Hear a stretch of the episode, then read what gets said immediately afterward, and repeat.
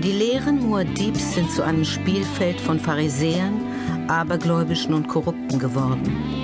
Er brachte uns bei, ein ausgeglichenes Leben zu führen und vertrat eine Philosophie, die dem Menschen half, erfolgreich den Problemen eines sich stetig ändernden Universums zu begegnen.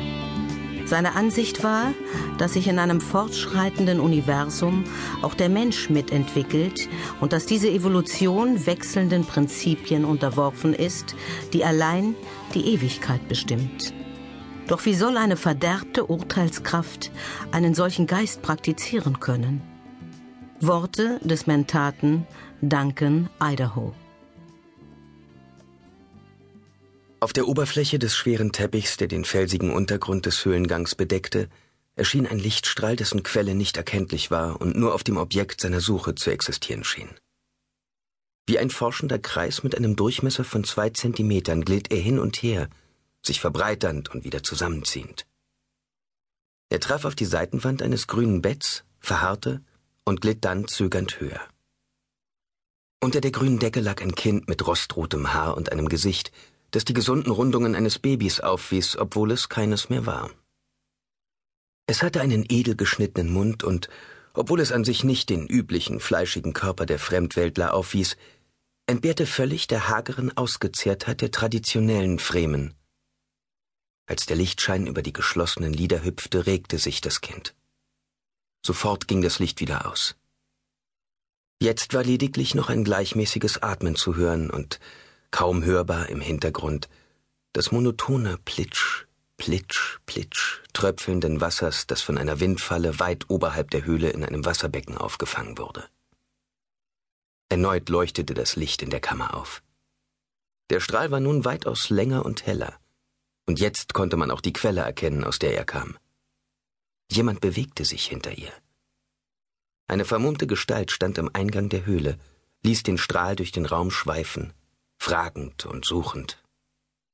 Es war etwas Bedrohliches an diesem Lichtstrahl, eine ruhelose Unzufriedenheit, aber dennoch vermied er es, das schlafende Kind noch einmal zu berühren.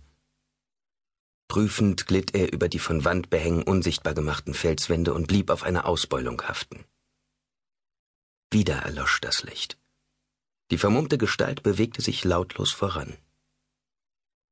Jeder, der im Sid Stabr nicht fremd war, hätte in diesem Moment erkennen können, dass es sich bei ihr um Stilgar handelte, den Naib der örtlichen Gemeinschaft und Leibwächter der elternlosen Zwillinge, die dazu ausersehen waren, eines Tages die Stelle ihres Vaters Paul Muad'Dib einzunehmen. Es kam öfters vor, dass Stilgar während der Nacht die Quartiere der Zwillinge inspizierte, wobei er in der Regel zuerst den Raum aufsuchte, in dem Ganima schlief, und anschließend zu Leto ging, um sich davon zu überzeugen, dass auch ihm nichts geschehen war. Ich bin ein alter Narr, dachte Stilgar. Seine Finger glitten über die kalte Oberfläche der Taschenlampe, bevor er sie hinter seiner Schärpe verschwinden ließ. Das Ding irritierte ihn jedes Mal, wenn er glaubte, sich darauf verlassen zu können. Es handelte sich um ein Produkt des Imperiums, ein Instrument zur Auffindung größerer lebender Körper. Und dennoch konnte es ihm nicht mehr zeigen als die schlafenden Kinder in ihren königlichen Räumen.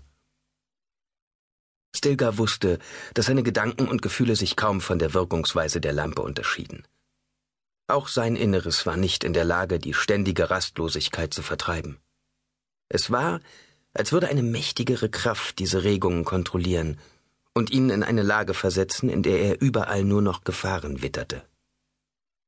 Hier lagen die Bezugspunkte jener grandiosen Träume vor ihm, die das ganze bekannte Universum beherrschten – der kostbarste Besitz aller Zeiten, die weltlichen Autoritäten und mächtigsten aller mystischen Glücksbringer, die göttliche Authentizität von Muad'Dibs Vermächtnis.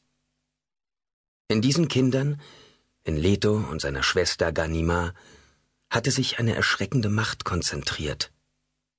Durch sie lebte auch Muad'Dib weiter, obwohl er längst tot war. Leto und Ganimar waren mehr als neun Jahre alte Kinder.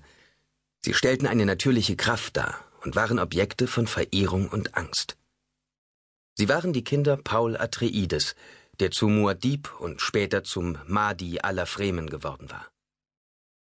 Muad'Dib war zum Auslöser einer Bewegung geworden, die die Fremen